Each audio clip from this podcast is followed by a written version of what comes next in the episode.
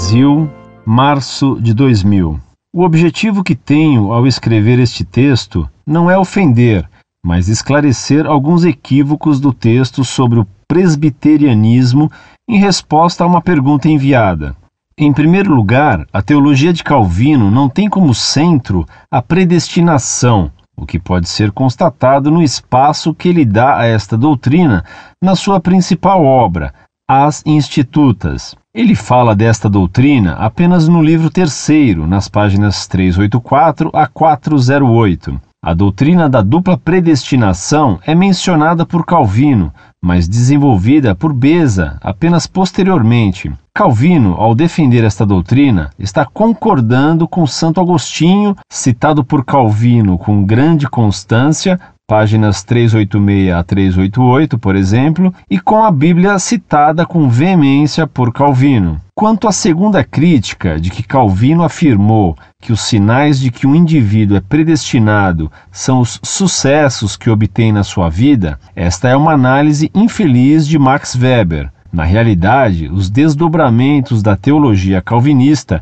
inicialmente por Beza e posteriormente na Inglaterra, com os puritanos, é que conduziram a teologia reformada calvinista a inserir estes conceitos, que são errados e não têm paralelos com Calvino. O livro quarto de Calvino é um tratado de eclesiologia aplicada a Genebra, sendo este um dos governantes da cidade, o que mostra que todas as referências à vida econômica são feitas sob a perspectiva de uma cidade com muitos miseráveis que necessitavam de auxílio para melhorarem socialmente. Estes miseráveis eram o legado do feudalismo, cujos maiores senhores feudais eram os bispos católicos. Calvino aconselha que estes homens produzam e vendam suas mercadorias porque isto seria uma forma de obterem renda para se sustentarem. Esta atitude deu certo. Uma população de miseráveis desapareceu quase por completo, sendo desenvolvida uma atividade comercial intensa,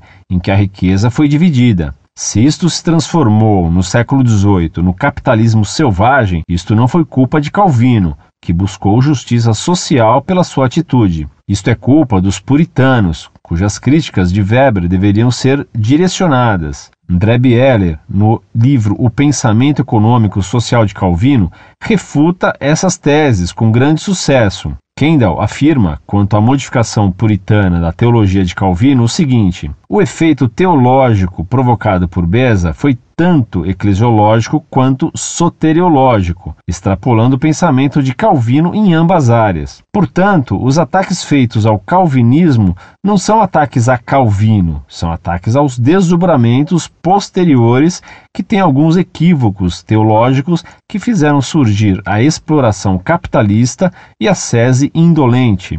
Quanto ao livre-arbítrio, Calvino defende que este existia para Adão. Após a queda, o homem é, para Calvino, totalmente depravado. Para que isto seja considerada uma heresia, não basta refutar sem ler Calvino. Este deve ser lido com cuidado, para que se compreenda que sua teologia é bíblica. Veja o livro segundo, páginas 75 a 100, Defesa do Livre-Arbítrio para Adão, livro 1, páginas 211 e 212.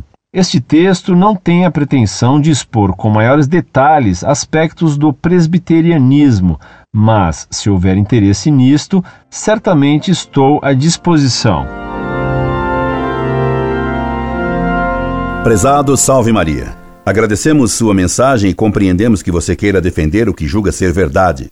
O fato de que a questão da dupla predestinação ser tratada por Calvino em 24 páginas ou em 200, nada muda na substância da tese. Você mesmo escreve que, quanto ao livre-arbítrio, Calvino defende que este existia para Adão. Após a queda, o homem é, para Calvino, totalmente depravado. Para que isto seja considerada uma heresia, não basta refutar sem ler Calvino. Este deve ser lido com cuidado para que se compreenda que sua teologia é bíblica. Veja o livro 2, páginas 75 a 100. Defesa do livre-arbítrio para Adão. Livro 1, página 211, 212p. Portanto, segundo suas próprias palavras, Calvino admitia que o homem, depois da queda de Adão, não possui livre-arbítrio. Desse modo, as ações do homem não são livres, e se ele vai para o céu ou o inferno, isso é independente de sua vontade. Deus é que determina a salvação e a perdição do homem. Logo, Calvino defende a dupla predestinação. Repito, se ele disse isso em 24 páginas, ou como você, em três linhas, pouco importa. Ele defendeu a dupla predestinação, que é contrária à justiça de Deus, contrária à revelação e contrária à razão. Santo Agostinho jamais defendeu essa heresia. Se Beza, outro herege, ou se os puritanos tiraram as consequências lógicas dessa doutrina de Calvino, não há como inocentar o tirano de Genebra. Ele plantou uma árvore má. Ela só podia dar os frutos que deu.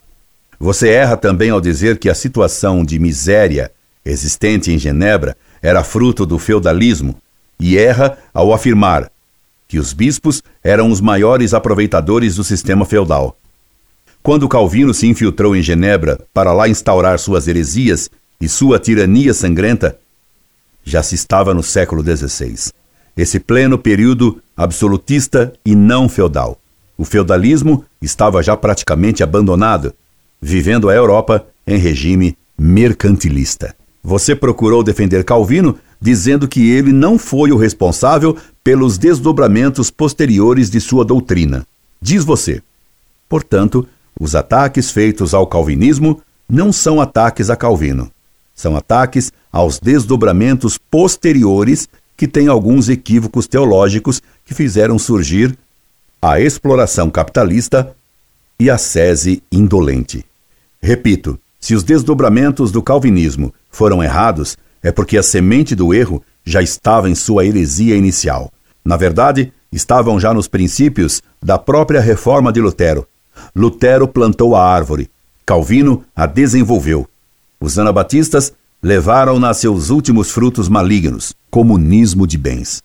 Quanto ao massacre dos calvinistas, invasores do Rio de Janeiro, você omite exatamente que foram eles os invasores. E se você se interessa por massacres, você deveria ler algo sobre o que fizeram os piratas calvinistas com os 40 jesuítas chefiados por Inácio de Azevedo. E já que está no tema, explicar também como foi a justiça estabelecida por Calvino em Genebra. Incorde e semper, Orlando Fedeli.